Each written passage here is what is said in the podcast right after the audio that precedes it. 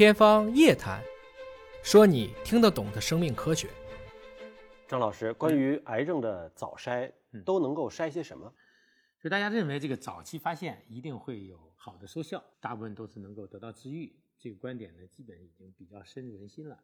但是要细分一下，它要强调两个问题。一个问题，我们叫生存获益，就是早期的它到底会提高多少的治愈率？你比如说，按发达国家的标准嘛，他们统计数据相对完善一些。那么乳腺癌零到一期，它的死亡率大约百分之三点几，不到百分之五。那么发现零到一期的乳腺癌，当然获益。基于此，在两千年的时候，绝大部分发达国家零到一期乳腺癌发病的占比占它新发病人百分之五十，就是你的明显的胰腺癌对在这个国家的危险危害和对人的压力都会轻。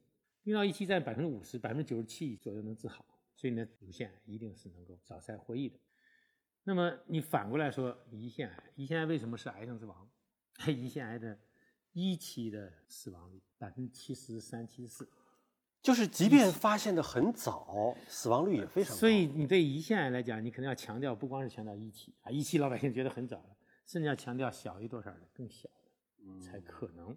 这是一个很大的原则，就是你获益率必须高。那目前我们资源有限的情况下，我们一定要去找那些获益率高的肿瘤，是吧？这是第一个原则。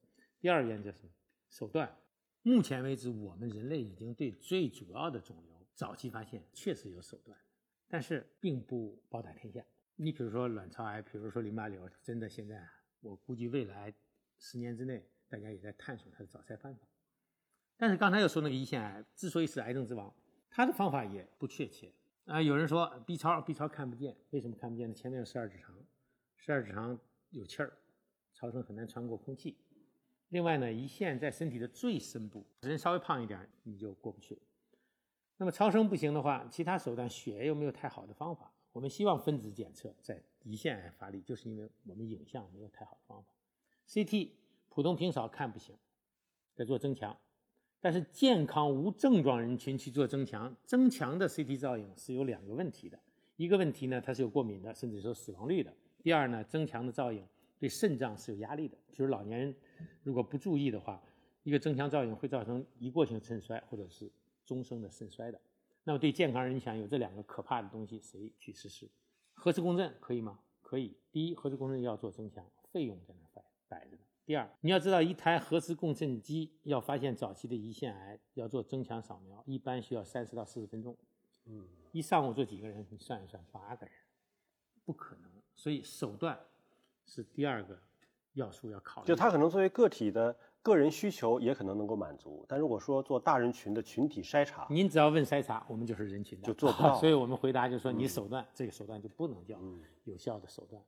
最后一个问题还有一个间隔问题，有些肿瘤呢间隔期非常的短，在这个时候做筛查的时候，我们要考虑到我们的收益和付出。还说胰腺癌长得比较快，你半年一次间隔期的时候，有的时候你发现有高危人群以后，你还就真不敢再延长。三到六个月做一次检查，对一个健康人群来讲不太现实。所以，癌症早筛筛哪些肿瘤？第一，发病率高的肿瘤；嗯，第二，生存获益率高的肿瘤；第三，我有办法筛的肿瘤；第四，还得对那些目前为止我们认为生长周期相对是可以接受的。你比如说，乳腺癌、肺癌都可以一年，像结直肠癌甚至五年，宫颈癌三到五年，这都是可以接受的。所以细分起来。复杂一点，所以早筛并不是所有类别的肿瘤都适用于早筛。但是您刚才说到了那几个原则啊，能不能列出几个癌种，就是属于发病率又相对高、早期发现又有手段，而且又有检测筛查的手段的，说出几个名字来？对，对我们中国人来讲的话，就发病率比较高的几个肿瘤还都可以。你看，肺癌、乳腺癌、肝癌、结直肠癌、胃癌、食管癌。这六大肿瘤呢，它的死亡占了中国癌症死亡的主要比例啊，主要到什么程度？接近百分之八十。所以这六个肿瘤就比较显著。那么这六个肿瘤当中呢，我们在城市里面再找一找。你比如说像食管癌等等，在城市里面发病率，像北京地区它就明显的要低一点。那么这个时候，它有一些其他肿瘤在冒出来了。你比如前列腺癌、嗯，膀胱癌、肾癌这种男性的泌尿系统肿瘤。另外，你看宫颈癌、子宫内膜癌这种女性的生殖系统肿瘤。这些呢，都可以在早筛中获益，而且发病率比较高，而且呢间隔期是可以接受的。那像这几种肿瘤的筛查手段主要是什么？是查血、查尿，还是照片子？其实来讲的话，影像仍然是一个最主要的方向。第二呢，就是胃肠镜、腔镜，剩下的就是我们所谓的临床检验啊，查血、查尿等这个体外诊断。那么你比如说第一档 CT 查肺癌，那么乳腺钼靶超声查乳腺癌，这是典型的影像学手段。那么胃镜、肠镜查这个上消化道肿瘤和结直肠癌啊，这就是腔镜的作用。血液学的检查一般来讲，主要是在肝癌，另外在前列腺癌，它是有初筛手段的。在这个基础上呢，因为胃肠镜是有创的，大家不一定愿意接受。另外，在有一些城市，像结直肠镜获得很差，可获得性不好。那么有一些出差手段，你比如大便潜血、大便 DNA 检测，就可以做在肠镜前面的一些检查。所以总体来讲，大家会看到我们是三驾马车：影像的、腔镜的，就是胃肠镜的，以及体外诊断相关检测。但是，一说到这儿，老百姓听起来觉得有点复杂啊。就是尽管说能够呃有检测手段的这个五六七八种的这个肿瘤很多，好像它每种都得有不同的方式。那如果说未来的早筛的手段，咱们预测预测，有没有可能就是一劳永逸的方式？哎，我是查一个事儿，然后好吗？这几种都能够涵盖进来。其实这个泛癌种筛查呢，是这些年提出来的，以前无法提出来。就是你看影像，它按部位分。对。胃肠镜当然它就只做胃肠内的一些检查，那么体外诊断这个方向上开始涉及多癌种的筛查。那多癌种筛查呢，以前是我们是做负面评价的，就是一滴血查，嗯，是做负面。这好像是辟谣了，说不行啊。啊，对，一滴血查负面评价是以前我们专业行业咱们叫蛋白组学，就是所谓的传统标志物。传统标志物除了 PSA 就前列腺的和甲胎球还算可以吧，除了这两种之外。其实它有两个很大的问题，它的问题就是说它的特异性和敏感性都不好。老百姓可能听特异性、敏感性听不太懂，我就告诉你一个更确切的指标，叫阴性预测值和阳性预测值。嗯，阴性预测值什么意思？就是说你这个检查如果是没事儿的，那你不是癌症的可能性有多大？嗯，我们要求阴性预测值是百分之九十九点五以上，一般这个时候你可以用。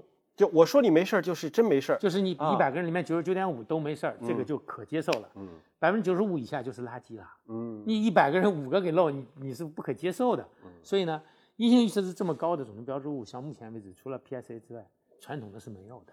嗯啊，另外呢，如果阴性预测值不靠谱，我靠另一头，就是阳性预测值，就是我一旦阳性以后，我是癌的可能性很大。嗯，很大到什么程度？如果阳性预测值如果说大于百分之五，就已经很靠谱了。啊。哦，大于百分之五，这俩的差别好像大，那是百分之九十五，那是阴性，这是百分之五，那是排除项，排除法一定是那个漏眼网眼一定要细的。阳性预测值就是我一旦阳性，它有可能就是癌的可能性就非常大，百分之五是，这就算准确。那我给你举个简单的例子，第一档 CT 筛查肺癌五毫米以上的结节算阳性，嗯，那它的阳性预测值是百分之三点八，嗯。很好了，这已经全世界趋之若鹜的一个检查。一百个里边三点八是肿瘤，五毫米以上结节叫阳性发现。嗯，五毫米以上的结节里面只有百分之三点八是肺癌，那大部分都不是啊。但是它阴性预测值好啊，它没事儿，你基本就你一定要吃一头，嗯，你不可能两头都吃啊。未来呢，希望会有两头都吃的检查。传统的一滴血查癌的问题在这里，我给你简单例子，大家耳熟能详的 CEA 在胃癌当中的预测值。阳性预测值，我们团队计算评价它的阳性预测值，大约来讲的话，就是百分之零点四不到。哦，太低了。对，它一旦是阳性以后，有可能是胃癌，是包括胃癌前病变，不光胃癌啊，包括是胃癌前病变的可能和加胃癌加起来是百分之零点四以下。那么它阴性预测值呢，百分之九十都不到。哦，那你说能漏掉百分之十几呢？这就很害怕嘛。是。所以靠抽血查靠不靠谱？用阴性和阳性。你能听得懂？用敏感性、特异性，你不太听得懂啊。那我这么一算，那么现在为什么泛癌种筛查可以实现呢？是因为目前我们叫分子诊断，分子诊断出来以后，我们会出现阳性预测值非常杰出的分子诊断，动不动就百分之三四十。嗯，这边才百分之三、百分之四，对，百分之三四十，那起码在这一条上它就可行。第二呢，它再加点别的，现在上市的一些获得什么筛查证的。它的阴性预测值也是百分之九十九点五以上，嗯。所以在这种情况下，你突然觉得泛癌种筛查的曙光